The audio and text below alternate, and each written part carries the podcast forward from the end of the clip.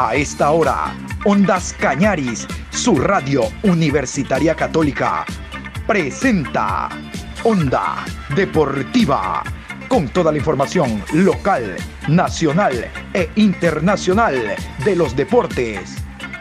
Comenzamos.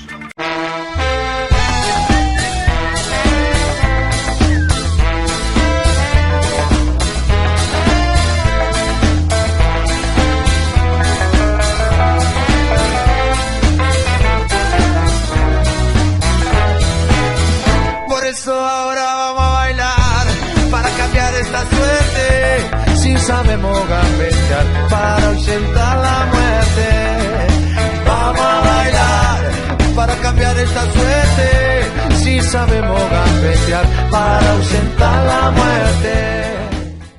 Hola, ¿qué tal? ¿Cómo le va Juan Pablo? Buenas tardes, aquí estamos en la programación Onda Deportiva. Hoy 22 de abril, programa 719. Hoy jueves estamos para Abundar en información deportiva, hoy juega el Club Sport Emelec hablando de Copa Sudamericana, de eso le vamos a informar más adelante, ya en la mañana lo hicimos con los dos clubes ecuatorianos que jugaron Copa Libertadores, hablamos de Independiente del Valle y de Liga Deportiva Universitaria de Quito. Pero antes de hablar del Emelec en Sudamericana, vamos a iniciar con este tema. Como ustedes saben, el día de ayer se reunió el Comité de Operaciones de Emergencia y determinó algunas restricciones a nivel nacional que deben cumplirse, como por ejemplo, desde el día viernes 20 horas habrá restricción total, hablamos de vehicular y humana, hasta el día lunes 5 de la mañana. Por lo tanto, la actividad futbolística como tal estará inhabilitada, ya que el fútbol no puede estar exento a resoluciones que ha determinado el Comité de Operaciones de Emergencia en función de la mejora del bienestar eh, social y sanitario del país. Vamos a, a continuación a escuchar al señor Rommel Salazar. Él es director de gestión de riesgo, donde nos indica en esta nota de que el fútbol no está al margen, de que deben de reprogramar de lunes a jueves la actividad futbolística, porque de viernes a lunes 5 de la mañana no hay eh, posibilidad de que se desarrollen los partidos. El fútbol no puede estar al margen de aquello. Escuchemos a don Rommel Salazar. Eh, las medidas tomadas por el COE son pensadas siempre en precautelar eh, la salud y la vida de los ecuatorianos. Eh, todas las actividades económicas excepcionales detalladas en la resolución del COE podrán continuar normalmente, así sea después del horario de toque de queda, ¿no?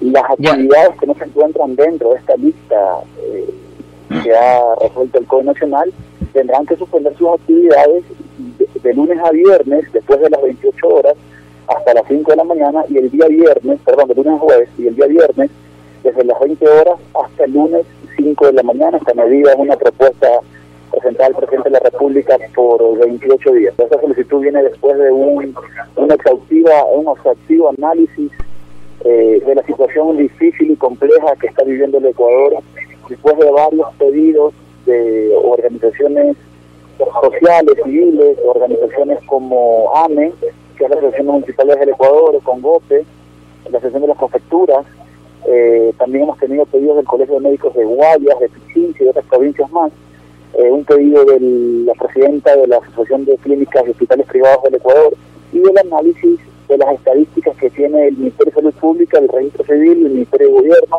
el Servicio Nacional de Gestión de Riesgos eh, nos hacen tomar esta medida para poder contener la pandemia desacelerando el nivel de contagio que tenemos en estos momentos en el Ecuador. El fútbol tiene que adecuar sus horarios de lunes a viernes y fin de semana no van a poder eh, eh, realizar su actividad.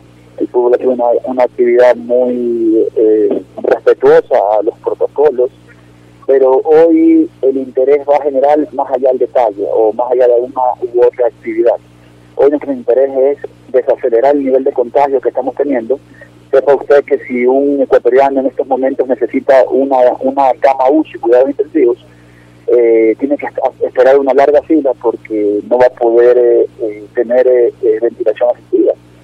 quiero sepa que las estadísticas reportadas por el Ministerio de Salud Pública, el IES y la Red Complementaria de Salud, determina de que los hospitales están al 100% en capacidad en el ámbito del contexto del COVID. Entonces nosotros tenemos que tomar estrategias que nos permitan desacelerar el nivel de contagio y ir evaluando eh, las próximas dos fines de semana, una evaluación de las medidas que hemos tomado para poder determinar acciones.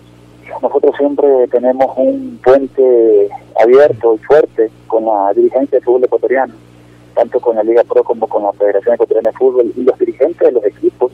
Mantenemos reuniones constantes, periódicas, para ir evaluando eh, el proceso de los torneos, tanto internacionales como los torneos locales.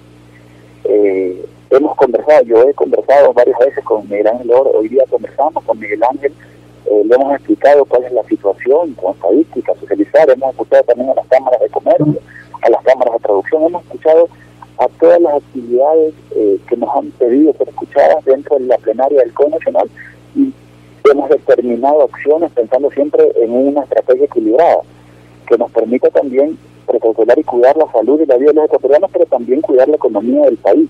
Y es por eso que estas medidas han sido medidas equilibradas. Y todavía quedan puntos por eh, eh, seguir tocando, como por ejemplo la próxima semana hay partidos de Libertadores y Suramericana programados en horario no habitual, en horarios donde debe haber restricción vehicular y humana. Por ejemplo, Barcelona debe jugar la próxima semana a las 21 horas de Ecuador y el toque de queda comienza a las 20 horas.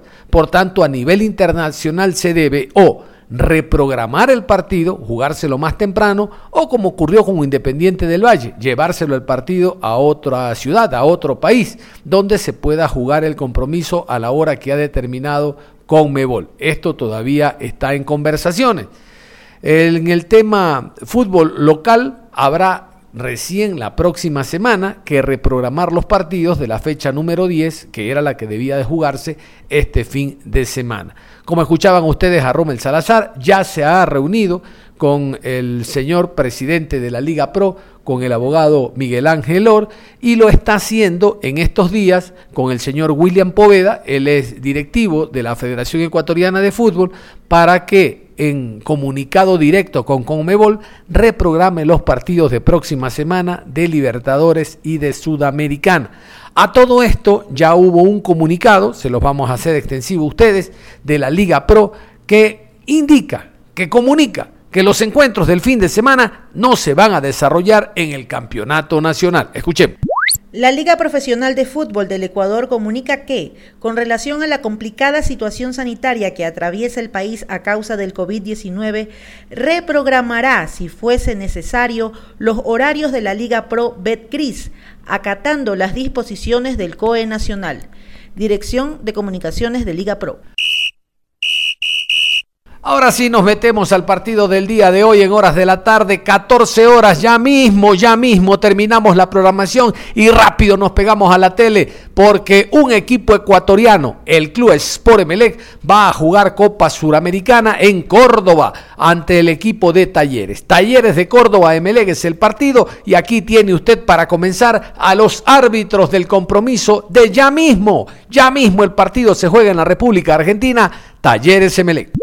Partido número 46 en la ciudad de Córdoba a las 16 horas. Talleres recibe a Emelec. Juez central Kevin Ortega. Línea 1 Michael Orue. Línea 2 Jesús Sánchez. Cuarto árbitro Víctor Hugo Carrillo. Cuarteta peruana. Asesor de árbitros Héctor Baldassi. Y antes de ir con detalles del compromiso, vamos a continuación con las alineaciones del partido. Estas son las tentativas, prácticamente es un hecho ya. Las alineaciones que nos han llegado en la tarde, 13 eh, horas nos llegaron ya las alineaciones. Aquí está el equipo de Talleres, el equipo de Alexander Medina, el cacique Medina, gran jugador en su momento. Aquí está el equipo de Talleres y sus 11 para esta tarde. Guido Herrera, Nahuel Tanaglia, Rafael Pérez.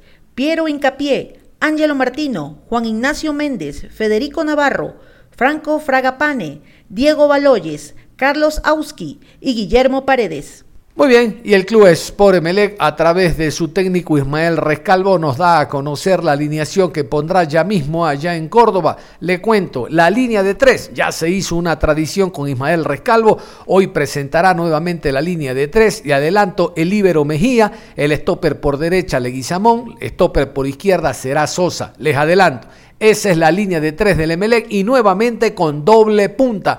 Intentará sorprender al equipo de Talleres que no conoce el funcionamiento del conjunto de Rescalvo. Hasta tanto, estos son los 11 del cuadro eléctrico. Pedro Ortiz, Aníbal Leguizamón, Marlon Mejía, Lucas Sosa, Romario Caicedo, Dixon Arroyo, Sebastián Rodríguez, Ángel Gracia, Alexis Zapata, Alejandro Cabeza y Facundo Barceló. Hablando del partido que juega el Club Sport Emelec el día de hoy, allá en Córdoba, a las 14 horas, enfrentando al conjunto de Talleres, vamos a continuación con un duelo.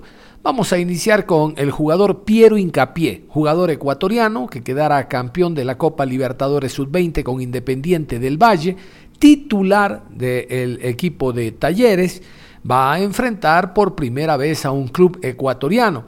Vamos a escucharlo porque Dice algunas cosas interesantes, como aquello de ser la primera vez de enfrentar a un club ecuatoriano, de enfrentar a Alejandro Cabeza, jugador que lo acompañó a él, recuerden ustedes, durante el proceso de aprendizaje futbolístico en Independiente del Valle. Eh, también da a conocer como muchos jugadores de estos jóvenes que aparecieron en Independiente del Valle llegaron precisamente de Norteamérica, del club guayaquileño. Ese club se encargó de reclutar de Barcelona, MLE, Liga, de todo el país, jugadores, vaya a saber bajo qué propuesta, no solo a los futbolistas, sino a los familiares, y después los pasaron al Club Independiente del Valle. Fue como la bodega, el equipo de Norteamérica para después que se vayan a Independiente del Valle. Incluso, como ustedes saben, jugadores de Barcelona, MLE, que estaban a punto ya de firmar sus contratos en primera categoría.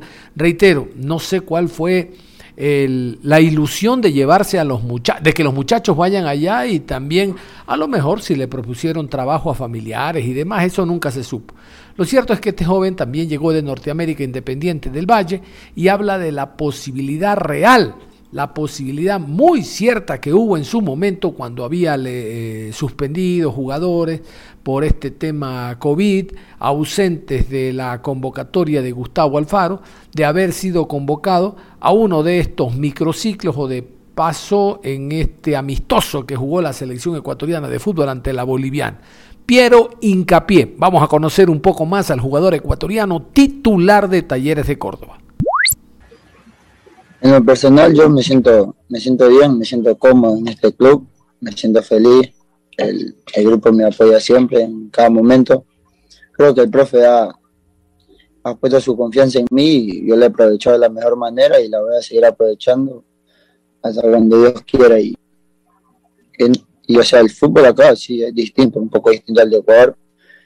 Hay mucha intensidad acá y creo que más de roce que también se va mucho con Rossi, casi los árbitros no te pitan nada acá. Entonces creo que me he adaptado de la mejor manera y me falta todavía mucho por seguir adaptándome, pero creo que creo que está yendo de la mejor manera.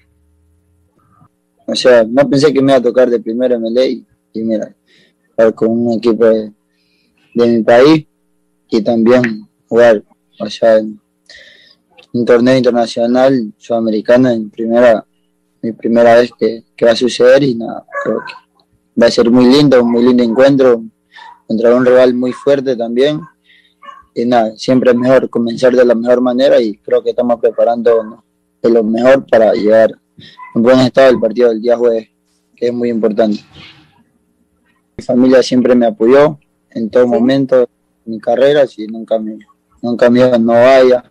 Por ahí me regañaban, pero o sea, nunca me, cuando me iba y regresaba tarde a la casa. Yo me iba y así me hacía las tareas por ir a jugar con mis amigos más que todo. Pero ya nunca me impidió mi familia eso de ir a entrenar porque me gustaba. Mi papá siempre me apoyó y creo que también por mi hermano me impulsó un poco porque él es mayor que yo, por cinco años. Eh, él también entrenaba. Entonces yo, yo también quería entrenar y nos metieron juntos a entrenar. Y ahí fuimos, fuimos escalando fuimos escalando poco a poco y gracias a Dios estoy acá en, en Club Atlético de Talleres y creo que nos está yendo de la mejor manera, gracias a Dios. O sea, yo voy en una escuelita que era de Melé, de profesor Martínez allá en, Esmeralda, pero o sea, nunca fui formalmente al, club. Después de Melé, fui, pasé al Guayaquil, a, ¿cómo es? A Norteamérica. Mi primer club, o sea, fuera de mi ciudad natal. Y ahí pasé en Norteamérica, ahí fue que fui escalando poco a poco y ahí llegué independiente como a los 14 años. Y ahí fui hasta los, los 19, que gracias a Dios se dio la propuesta esta y ahora estamos acá, dándolo todo. O sea, mi recibimiento acá fue de la mejor manera. Con una sonrisa, o sea, hinchada también cuando llegó, me escribieron mucho por Instagram, ya que o sea, no pueden ir al estadio ni nada. Entonces me recibieron muy bien, el club todo excelente, la verdad.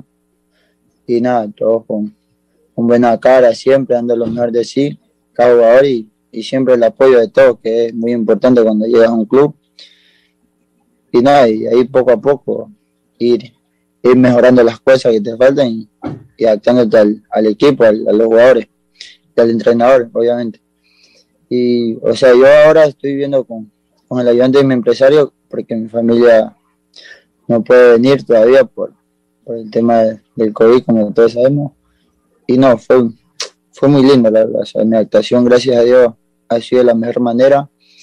No, me tocó, me tocó al principio duro porque apenas llegué me dio, me dio COVID, cuando estaba hablando con Aldo le dije también, apenas llegué me dio COVID, entonces tuve que parar y yo estaba con la ansia de entrenar y entrenar. Bueno, he entrenado, entrenado, hice una mini, pretemporada y, de ahí creo que ya comenzó el campeonato. Y ahí sí iba viendo al equipo, me iba actuando de la mejor manera, hacíamos fútbol amistoso, y me iba adaptando más, poco a poco me fui adaptando al, juego, al juego del equipo, al juego de lo que pedía el cacique y creo que me adaptado de la mejor manera, aunque aún me faltan muchas cosas por mejorar, pero se mejora entrenando y, con el tiempo, obviamente, con la experiencia que voy ganando el día a día. Nada, pero gracias a Dios ha sido la mejor manera y le agradezco mucho a mi familia porque siempre está ahí, me está apoyando en los malos y buenos momentos que pasamos y, eso me alegra mucho y, por eso los amo tanto. Conozco a Alejandro Cabezo, lo conozco, ahora me alegro que le esté yendo muy bien, que está haciendo muchos goles y se haya actuado de la mejor manera en MLA. Y por ahí sí, o sea, es un club que, un equipo que está, está compacto y lo he visto cuando jugaba ahora último con, ¿quién que jugó con Universitario? Y lo oí, lo oí muy bien al equipo y por ahí voy mirando también cositas para, para ver que ese hace el día jueves y dentro me dio el COVID, o sea, dos días me puse muy mal. Llamaba a mi familia porque realmente estaba solo, estaba solo yo porque el ayudante de mi empresario todavía no estaba aquí, recién viajaba y yo le dije que tenía COVID, que no venga porque si no le iba a infectar y, y cosas así por el estilo, entonces no, se quedó, se quedó un tiempo más y me quedé solo. Y llamaba siempre a mi mamá y mi mamá siempre ahí diciéndome que, que me tome un té, que coma, porque el gusto se me fue, el olfato, todo. No me daba ganas de comer, me daba de dormir y dormir. Pero de ella pasaron dos días, tres, y ya me recuperé de la mejor manera y comencé, me mandaron ejercicio del club y tenía que hacerlo. Y bueno, ya me recuperé ya ya quería salir de la casa ya porque, uff, encerrado ahí con COVID es duro. Lo que son 15 días, sí, 15 días ahí encerrado, me llevaban la comida y todo, yo cocinaba. Y la posibilidad de ir a la selección fue, fue cierta, sí, me llevó la convocatoria, pero después ya casi dos días, dos días antes de que me dieron que viajar a jugar, pero ya lamentablemente no pude viajar por, por el tema del club que estaba necesitado de los jugadores, porque algunos compañeros estaban lesionados, otros, otros estaban golpeados, entonces necesitaban de, la ayuda de todos y en esa ayuda estaba yo. Y creo que ya me gustaría ir, me gustaría ir. o sea, me puse muy contento cuando, cuando vi la convocatoria, mi familia también, y me dijo que, me dijo que sí, que se sentía muy alegre, que siga trabajando, porque algún momento va a llegar. Y, y nada, eso es verdad. Hay que seguir trabajando, trabajando fuerte para en algún momento llegue esa convocatoria y, y nada, aprovecharla al máximo cuando te toque. Y no, o sea, en contacto, en contacto no, de vez en cuando sí me escribe, me escribe el coordinador de la selección, pero ahí hablamos poco. No es que tampoco estamos en contacto todos los días, pero sí. Y de seguro uno de los jugadores que va a enfrentar eh, Piero Incapié, además de Alejandro Cabeza, será Facundo Barceló, jugador que anda en racha. Escuchaban ustedes a Incapié que decía, vi el último partido de MLE ante el técnico, bueno, sabe lo que significa Barceló. Y Barceló, antes de viajar, habló no solo de este partido ante técnico, sino también dio algunos chispazos de lo que significa Talleres de Córdoba actuando como local. Aquí Facundo Barceló. Sí, por supuesto. Era lo que, lo que veníamos buscando, la oportunidad que, que teníamos en el día de ayer, no la podíamos desaprovechar porque sabíamos que, que podíamos quedar ahí en la punta y bueno, ahora dependemos de nosotros, que es lo que queríamos. Este, así que, que muy contento por el rendimiento de todo el equipo ayer. Sí, se, se, me venía negando un poco. Contra Católica había tenido dos situaciones, no, la, no las había podido concretar. Y ayer en el primer tiempo también, en el segundo había tenido una, pero bueno, creo que fue el premio a la, a la persistencia, a seguirlo, a seguirlo buscando. Así que, que, muy contento por volver a convertir, pero sobre todo por, por el rendimiento y la victoria que era muy importante. Bueno, un rival muy duro, que juega, que juega muy bien, es un equipo eh, muy intenso, los equipos de Medina son así, buscan mucha intensidad Así que bueno, nosotros con, con, nuestras armas iremos a plantarnos allá, a buscar el mejor resultado. Así que, que, bueno, con muchas expectativas en este arranque de la Copa. Bueno, creo que, que, los partidos malos que tuvimos fueron excepciones, porque el rendimiento que hemos tenido a lo largo de lo que va en la etapa creo que, que ha sido muy bueno. A veces los resultados no acompañan y bueno, ahora por suerte sí este, y también creer en nosotros mismos, creer en, nuestras cualidades, en el equipo que tenemos. Creo que, ha pasado un poco por ahí. Bueno, ahora tenemos la responsabilidad de estar ahí arriba y, trataremos de seguir así para llevarnos la etapa. Bueno, con, Alejandro muy bien, a pesar de, ser pocos partidos los que llevamos juntos, creo que, nos entendemos muy bien, nos hemos acoplado eh, perfecto eh, nos vamos entendiendo bien, así que, bueno, muy contento porque también él, le ha tocado convertir, a mí también, y eso a los delanteros nos da mucha confianza. Y bueno, creo que, que por ahí va muy bien el trabajo, así que esperemos seguir así. Y antes de escuchar a otro jugador del club Sport Emelec, vamos a actualizar el tema de los jugadores que viajaron el día martes rumbo a Córdoba, Argentina. Decirles que Brian Cabezas no viajó, que Las Bangoura no viajó, y que Leandro Vega no viajó. Uy, cuánto pierde el MLE. Tres jugadores que son suplentes, que realmente no marcan diferencia. Esos son los jugadores que no viajaron con el MLE. El que sí viajó es Romario Caicedo, lateral izquierdo o volante extremo, que dijo esto. Eh, todos los jugadores que estamos aquí tenemos que pensar que cuando estamos en un club grande tenemos que ir por todo. Esperemos estar con los pies sobre la tierra para, para afrontar los objetivos de de diferentes maneras y, esperemos que Dios nos regale este año los títulos. ¿Qué saben de talleres? Sí, este, estamos analizando. Muy bien, no hubo la acostumbrada rueda de prensa que exige Comebol un día antes del partido. Tanto el técnico de Talleres como el técnico del club Sport Emelec públicamente no hablaron en relación al compromiso de ella mismo. Pero sí encontramos un despacho de Alexander Medina, el cacique Medina, el técnico de talleres, hablando más que un análisis, hablando en relación a lo que ha significado este grupo. Ustedes saben de que ahora, en la temporada 2021, cambió el formato de la Copa Suramericana. Antes eran partidos de ida y vuelta hasta el final. Simplemente el mejor de la ida y vuelta continuaba pasando pero ahora se formaron grupos, ¿no? algo similar a Copa Libertadores de América. La diferencia es que en Copa Libertadores pasan dos, acá solo pasará uno, y la pregunta está si el Emelec, el equipo que viene cumpliendo una gran campaña en el campeonato local, hasta el momento puntero, puede a nivel internacional también eh, pasar estos obstáculos y continuar avanzando hasta una hipotética final.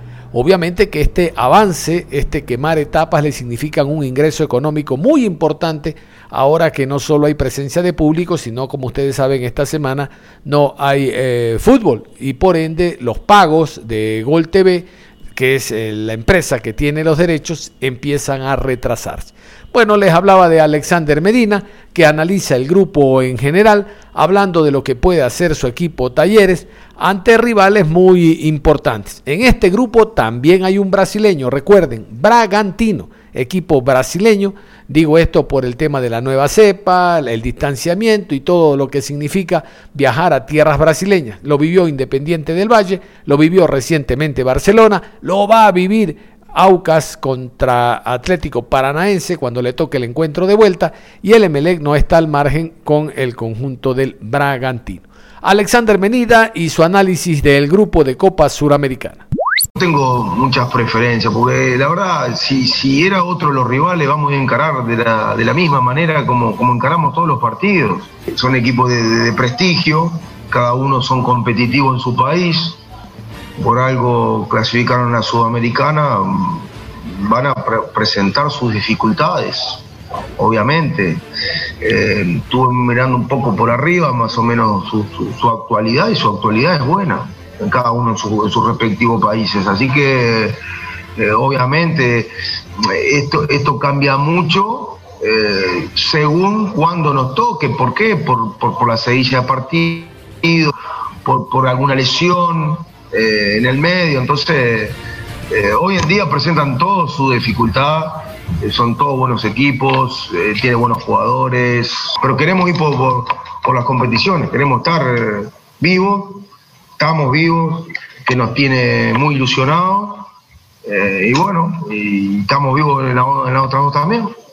Nada más, vamos a cerrar la información deportiva en este momento, mi querido Juan Pablo. Yo lo dejo porque vuelo a estar atento a lo que pueda hacer el club ecuatoriano Emelec 14 horas, ustedes escuchaban dentro de la programación, 16 horas, 16 horas es el horario oficial de Conmebol, siempre en relación al equipo local, 16 horas de Argentina, 14 de Ecuador, será este partido. La fuerza del caso para que este equipo ecuatoriano, el Emelec en Suramericana, logre por lo menos sacar el empate. Talleres no es un rival fácil, ustedes ya se han dado cuenta, uno de sus últimos partidos de Talleres fue una victoria 2 por 0 ante Boca Juniors, ese Boca Juniors que el día de ayer jugó Copa Libertadores ante el Destroyers en La Paz. Es un equipo durísimo a tomar en cuenta. Cerramos la información deportiva aquí en Ondas Cañaris y los invitamos a que continúen con nosotros. Un abrazo, nos reencontramos en cualquier momento.